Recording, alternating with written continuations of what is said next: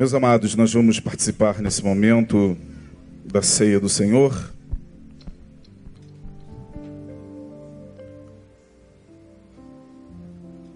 E eu gostaria, primeiramente, de trazer uma pequena reflexão. Não será uma pregação, será apenas uma pequena reflexão. Porque quando a gente para para imaginar esse momento da ceia, o que nós vemos aqui à frente é uma tremenda contradição. A ceia é um ato extremamente contraditório. Não há ato mais contraditório do que esse. A primeira contradição é o fato de nós sermos convidados a participar de uma liturgia que traz à memória uma verdade na qual insistimos em crer e que, diante desta verdade, todos nós estamos aqui reunidos para celebrar o ato em memória desta verdade. E a verdade é que nós, ou pelo menos acredito eu que a maioria que aqui está, crê na história de um carpinteiro que há mais de dois mil anos atrás surgiu numa cidade insignificante da Judéia e que até os 30 anos de idade era alguém desconhecido que ajudava seu pai numa carpintaria ou numa marcenaria e que após os 30 anos, depois de ser batizado, começa a pregar a revolução das revoluções, que é a revolução do amor. A maior de todas as revoluções é a revolução do amor. Esse jovem, garoto ainda, 30 anos, 29, 30 anos, muda a consciência de toda uma estrutura religiosa, enfurece os principais religiosos da sua época, mexe com o Império Romano, seu nome começa a incomodar e a ecoar não só na Judéia, mas em toda Jerusalém. Um grupo de doze homens é reunido em torno dele, e com doze e mais alguns, ele se diz o Salvador o Messias, aquele que viria para cumprir as profecias do Antigo Testamento. Ele morre. Ele é sepultado. E ao terceiro dia, ouve-se dizer que a pedra foi removida, o seu corpo não estava mais ali. Isso faz mais de dois mil anos e nós estamos aqui crendo nisso. O que que nos faz crer nisso? É apenas uma história que você aprendeu na igreja? Não pode ser. Tem alguma coisa a mais que nos impulsiona dia após dia crer que Ele está vivo. Mas o que de fato? Essa é a primeira contradição. A gente está aqui para celebrar uma história que nós nela acreditamos cabalmente. De que o homem a quem chamavam de Jesus ou Yeshua, Ramachia, Jesus o Messias, não ficou preso nos grilhões da morte. Ele rompeu rompeu os grilhões da morte, ressuscitou dentre os mortos, está vivo e disse para que na esperança do Evangelho nós pudéssemos, em torno desta verdade, se reunir. E nós estamos aqui, reunidos em torno desta verdade. Não estamos vendo Jesus aqui, mas cremos que Ele está aqui. O que nos faz crer? senão seu próprio espírito que testifica com o nosso espírito de que ele de fato está presente. Isso é uma contradição, isso é uma loucura. A segunda contradição desse ato é o fato de nós estarmos aqui participando, porque quem somos nós? Pessoas extremamente complexas, pessoas extremamente ambíguas, pessoas que carregam também em si contradições, pessoas que estão aqui hoje, talvez se culpando, cheia de dúvidas na mente, cheias de incertezas diante da vida, diante de si mesmas, diante da própria fé. Pessoas que estão aqui hoje, talvez se sentindo indignas de participar desse ato. Mas de fato você que está pensando assim, está pensando corretamente. Você é indigno mesmo. E nós também. Então, a segunda maior contradição é que um bando de pessoas indignas estão sendo convidadas por este que nós cremos estar vivo para participar da sua mesa. Este que nós cremos não fazer acepção de pessoas. Este que disse: Vinde a mim, todos os cansados, os oprimidos, os combalidos, os derrotados, os desesperançados. Vinde a mim. Essa contradição de nós estarmos aqui e apresentarmos-nos diante da mesa dele, a nossa própria contradição, a nossa própria ambiguidade, é uma loucura também, porque não há ninguém digno aqui nesta noite para tocar nesses elementos como como alguém que pode dizer: "Eu estou participando desta ceia porque afinal de contas eu fiz isso, isso ou aquilo para ser merecedor de participar desse ato". Não, não temos como afirmar isso porque nós sabemos quem nós somos. Todos nós aqui sabemos quem somos diante dele. A terceira contradição é que sabemos que somos pessoas imperfeitas, que carregamos angústias na alma. Nossas vitórias não são permanentes, não há nenhum vitorioso aqui permanente. Ninguém pode levantar a mão e dizer eu sou um vitorioso permanente. Mas também não há nenhum derrotado definitivo. Nossas vitórias e derrotas são relativas. A vida é assim. Ora a gente celebra a vitória, ora nós estamos chorando nossas derrotas. Mas não há vitória permanente, não há derrota definitiva.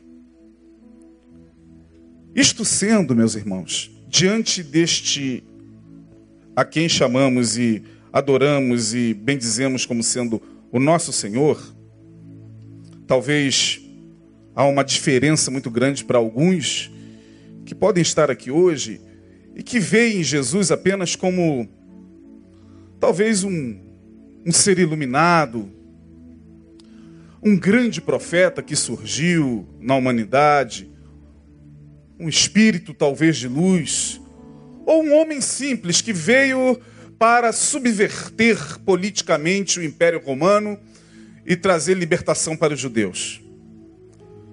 Mas nós o vemos como o próprio Deus. Aí está a contradição e a loucura. Você não só celebrar em nome dele essa memória de quase dois mil anos, como sustentar que de fato ele não era apenas um homem, ele era o Deus homem encarnado. Isso é loucura, por isso que Paulo disse: é loucura para os que perecem. Não dá para entrar na mente racional de alguém que perscruta, de alguém que procura entender com os mecanismos da razão pura esse momento. Não dá. Paulo diz que se Cristo não ressuscitou, isso aqui não teria nenhuma validade, seria apenas um, uma comemoração, talvez mensal, que nós faríamos. Mas nós estamos aqui porque nós cremos que Ele vivo está. E esta é a penúltima ceia do ano. O ano já está terminando. Dezembro será a última ceia do ano. E nós chegamos a esse tempo dizendo: Senhor, eu estou aqui diante dessa contradição que é a sua mesa, porque eu sou contraditório. Estou apresentando ao Senhor a minha própria natureza, que é essa natureza caída que nós carregamos todos os dias onde de fato e de verdade, meus irmãos, meus amigos, travamos uma terrível luta dentro de nós. O bem que queremos fazer, quase sempre não fazemos, o mal que nós não queremos fazer, estamos sempre fazendo. Mas ainda assim, corajosamente você se assenta para esperar o momento de dizer: mesmo diante das minhas guerras travadas, na mente, no corpo, nas emoções, na espiritualidade, eu vou participar desse ato porque eu me sinto justificado pelo sangue que foi derramado na cruz. Erguei a cruz. Que hino bonito nós cantamos agora. Erguei a cruz. Eu sou uma pessoa que gosto muito de sacralidade. É, os atos de sacralidade me chamam muito a atenção. Então, é, pode parecer assim uma coisa muito formal, mas eu gosto muito do ambiente sacro. Por exemplo, apesar de não ter absolutamente nada a ver com a nossa forma de enxergar a espiritualidade, doutrinariamente a gente tem muitas divergências, mas eu gosto de algumas sacralidades católicas, sabe? Quando eu assisto aquela missa do final do ano que eu esqueço, cara. A missa do galo, então aquela sacralidade toda que existe ali no Vaticano, eu acho aquilo bonito. Muito bonito. É... E um dos atos mais lindos que eu admiro muito na, na religião cristã, e certamente esse ato é o ato de sacralidade que certamente se originou no cristianismo é, católico, é esse aqui. Que sinal é esse? Dá?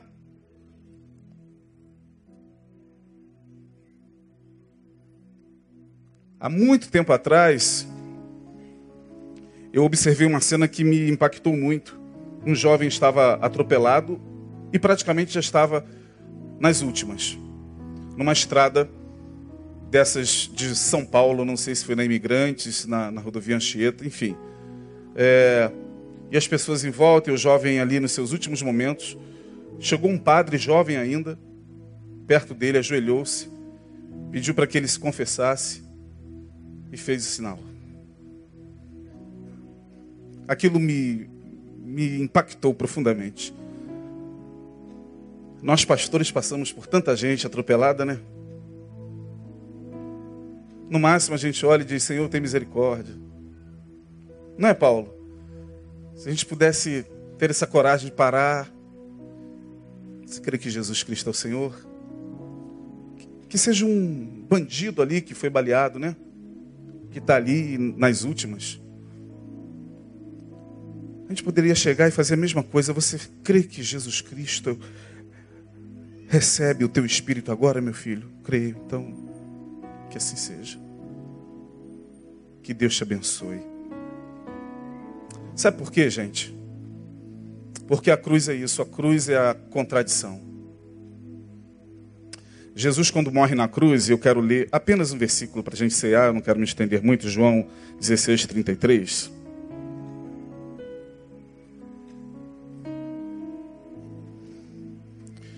João capítulo 16, verso 33.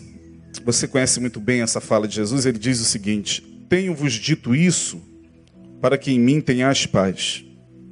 No mundo tereis aflições, mas tem de bom ânimo. Eu venci o mundo. Tenho-vos dito isto para que em mim tenhas paz. No mundo tereis o quê? Aflições. Mas tem de bom ânimo. Eu Vamos todos nós juntos falar esse, essa última partezinha do versículo. Eu venci o mundo. Mais uma vez. Eu venci o mundo, disse Jesus. Que mundo é esse? Por que a cruz? Quando você pesquisa sobre cruz, se você for, por exemplo, ao Google e colocar lá a origem da cruz, você não terá informação sobre a origem da cruz. Você terá muitas informações sobre vários tipos de cruzes. Eu falei isso aqui na quarta-feira. Você tem a cruz de Malta, você tem a cruz gamada, você tem a cruz egípcia, você tem a cruz romana, você tem várias várias modalidades de cruz. Mas a origem da cruz, quando é que ela surgiu? Muito dificilmente você vai ter essa informação que eu vou te passar aqui. Há um autor português, eu comprei esse livro de Portugal, é, onde ele fala sobre os primórdios da humanidade. E ele diz que a cruz surgiu quando os homens primitivos os primeiros homens que habitavam o planeta paravam diante do, do sol de meio-dia, que é o sol que está no seu, no seu centro, no seu o sol chamado sol a pino, né? E os homens ao meio-dia abriam os braços, juntavam as pernas e abriam os braços. Essa imagem era projetada no chão. E que tipo de imagem aquele homem via no chão? Quem pode responder? Quê? Cruz. A imagem era muito maior, porque a sombra daquele homem de braços abertos ficava muito maior do que ele realmente era. Então, esse autor diz que a cruz surge exatamente dessa posição. A cruz é isso mesmo. A cruz representa as nossas quatro dimensões: a dimensão espiritual, a dimensão terrena, a dimensão emocional e a mental. É exatamente aí nesta nessas quatro dimensões mental, espiritual, emocional e terrena que se dão as nossas piores batalhas.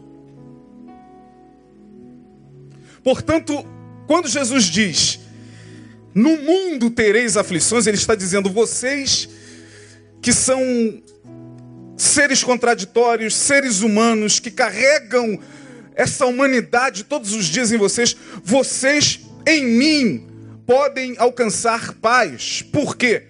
Porque no mundo vocês terão que batalhar constantemente no campo espiritual, físico, emocional e mental. E quando ele diz, tem de bom ânimo, porque eu o quê? Venci, ele está dizendo, eu venci nessas quatro dimensões.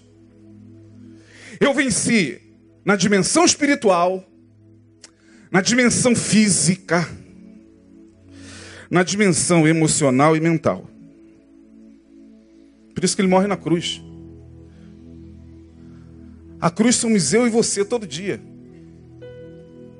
Alguns de vocês aqui estão carregando batalhas terríveis em uma dessas dimensões, no mínimo. Ou no corpo, com as enfermidades, com o próprio processo que o nosso corpo sofre de entropia, de envelhecimento, de dores.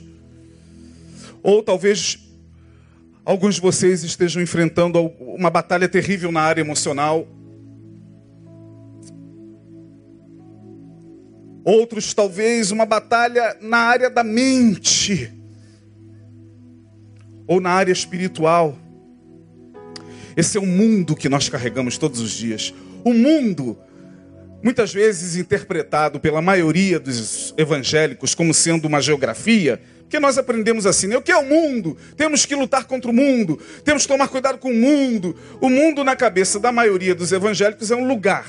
Portanto, se agora, por exemplo, tiver eh, acontecendo no Rio de Janeiro alguma reunião que não seja evangélica, mas que seja de qualquer outra natureza, por exemplo, um show de pagode, ou de uma banda se apresentando, ou alguém lá no Parque Shopping, lá de Madureira, no Parque de Madureira, é, numa roda de. Lá é o mundo. Na cabeça do evangélico, aquilo lá é o mundo.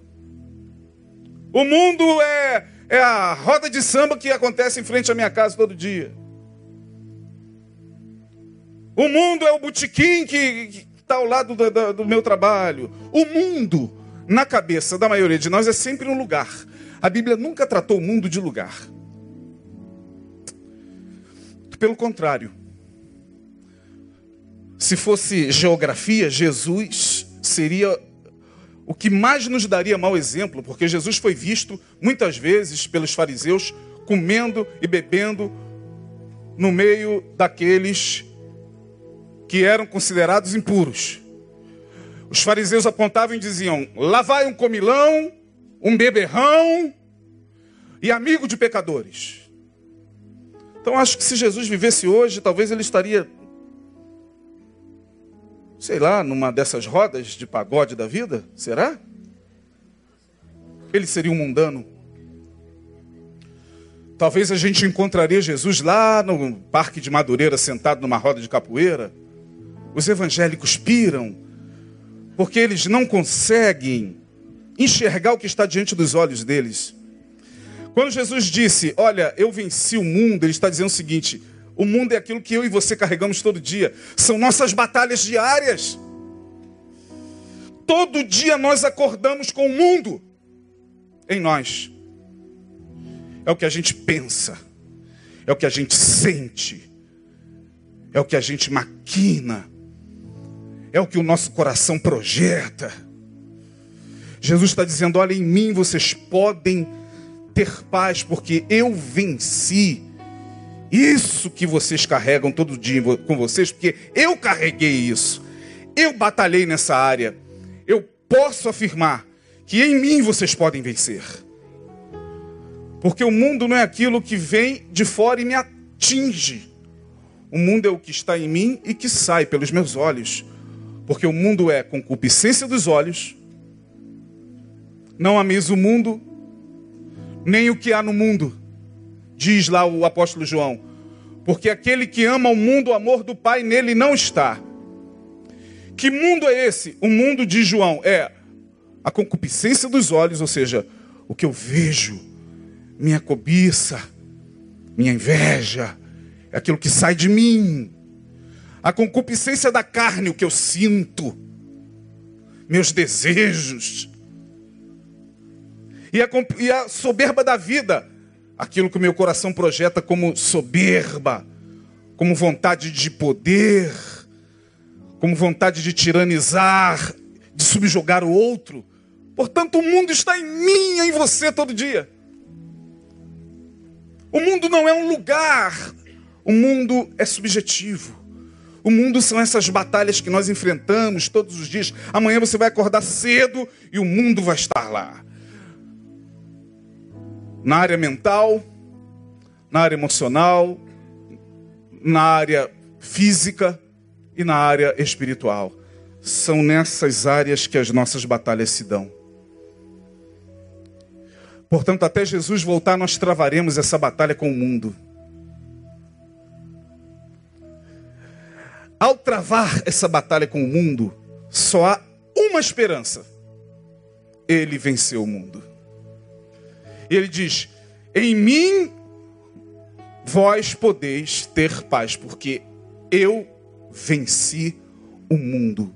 Significa que se nós, nesta contradição que é a ceia, nós que aqui estamos, com batalhas terríveis na mente, nas emoções, no corpo, no espírito, se nós permanecermos nele pela fé, nós também venceremos. Aliás, pela fé nós já vencemos o mundo. Filhinhos, eu vos escolhi porque sois fortes. E a palavra de Deus está em vós. Já vencestes o maligno. Todos os dias nós temos que vencer o mundo pela fé. Amanhã você acorda, Senhor, dá-me graça, porque em Ti eu sei que eu posso vencer o mundo. Esse mundo que quer me habitar, tomar a minha mente, meus sentimentos, meu corpo, meus desejos, meus anseios, tudo isso eu entrego em tuas mãos, para que o Senhor, pelo teu Espírito, me dê capacidade para vencer o mundo. O mundo é isso. Portanto, celebrar a ceia é celebrar a vitória contra o mundo. Celebrar a ceia é lembrar da sacralidade da cruz. Erguei a cruz. É você virar para o teu irmão e entender que ele tem essa batalha. Porque quando você faz isso, mais do que você abençoar, você está lembrando, olha, que o Senhor Jesus abençoe a sua mente, o seu corpo, suas emoções e seu espírito. Olha que coisa linda. Então quero convidá-los nesta noite a fazer isso. A erguer a cruz. Na contradição do nosso mundo. No mundo vocês terão aflições. Não adianta, não tem para onde correr. Mas lembre-se, Jesus venceu o mundo e nele somos mais do que vencedores. Amém, irmãos? Que Deus nos abençoe. Vamos participar da ceia.